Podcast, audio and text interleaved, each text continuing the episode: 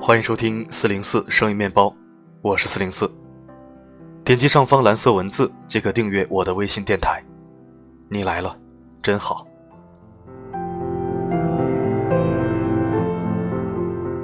今天依然为你分享一篇来自艾小羊的好文章。你所担心的那些不好的事，百分之九十都不会发生。我读，你听，祝你好眠。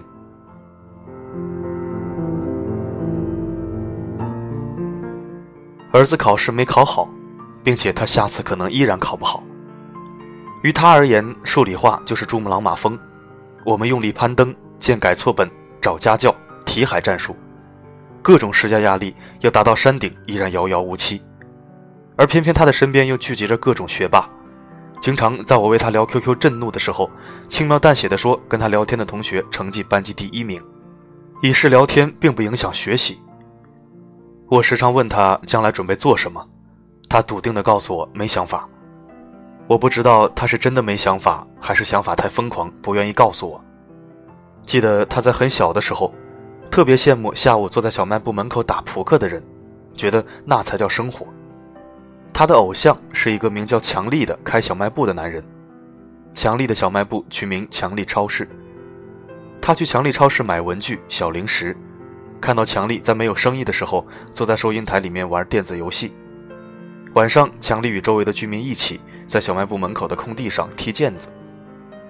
当他告诉我他希望过强力那样的生活，我指着不远处正在拆迁的楼房告诉他：等他长大的时候，这种小本生意的生存空间几乎已经没有了。到处都是繁华商业区，楼铺贵，费用高。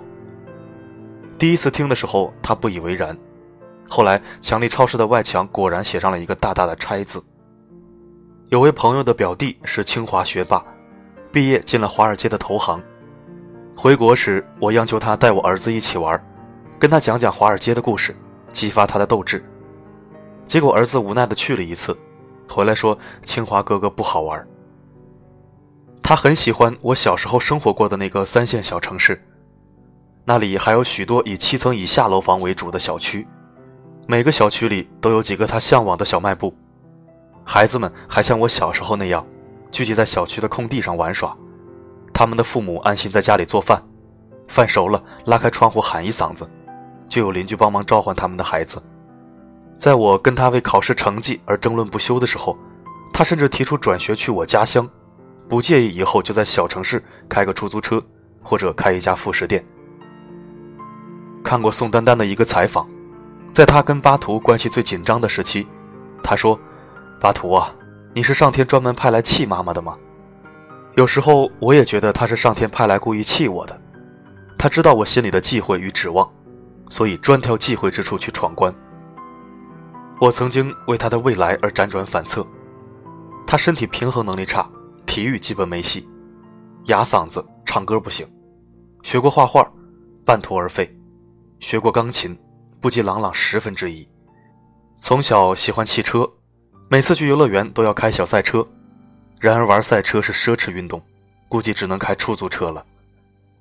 养育的乐趣在孩子小的时候更加丰盈，一旦孩子慢慢长大，尤其接近叛逆期的时候，就成了一个讨债鬼，要把婴幼儿时期给父母的那些美好、快乐、满足，全都讨要回去。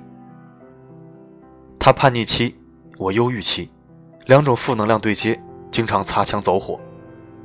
在他小时候，我自信可以影响他，跟随儿童心理学书籍亦步亦趋，却忽略了他们负责让一个孩子心理健康，但却并不负责让他们成为学霸。最近，我的咖啡馆旁边开了一间新的咖啡馆，店主是几个聋哑小伙子，很会穿衣服，清爽、时尚，是健身爱好者，身材也保持得不错。他们与这条街上的其他人相比，最大的特点是心静，每天把小店里里外外打扫得干干净净。店门口今天多一块小黑板，明天多一盆星星草。几个人经常站在门口比划商量。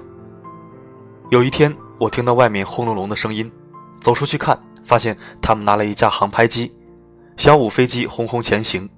两个小伙子站在镜头前面，一边跳起来做各种欢快的姿势，一边倒退。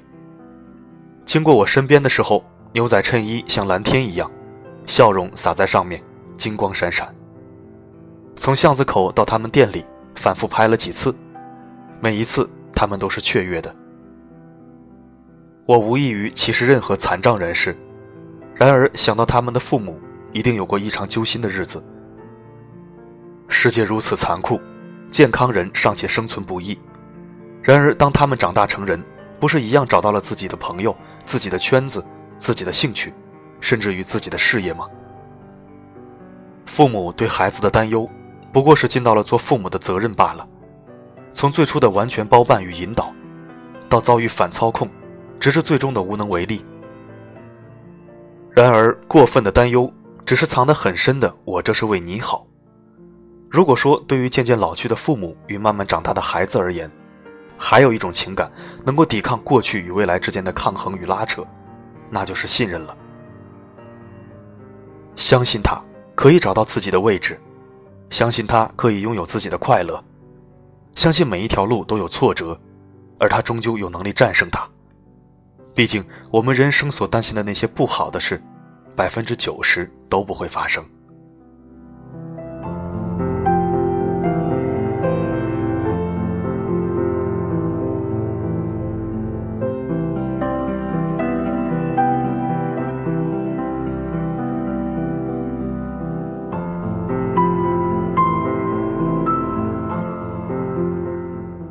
感谢收听，这里是四零四声音面包，一枚可以听的公众号。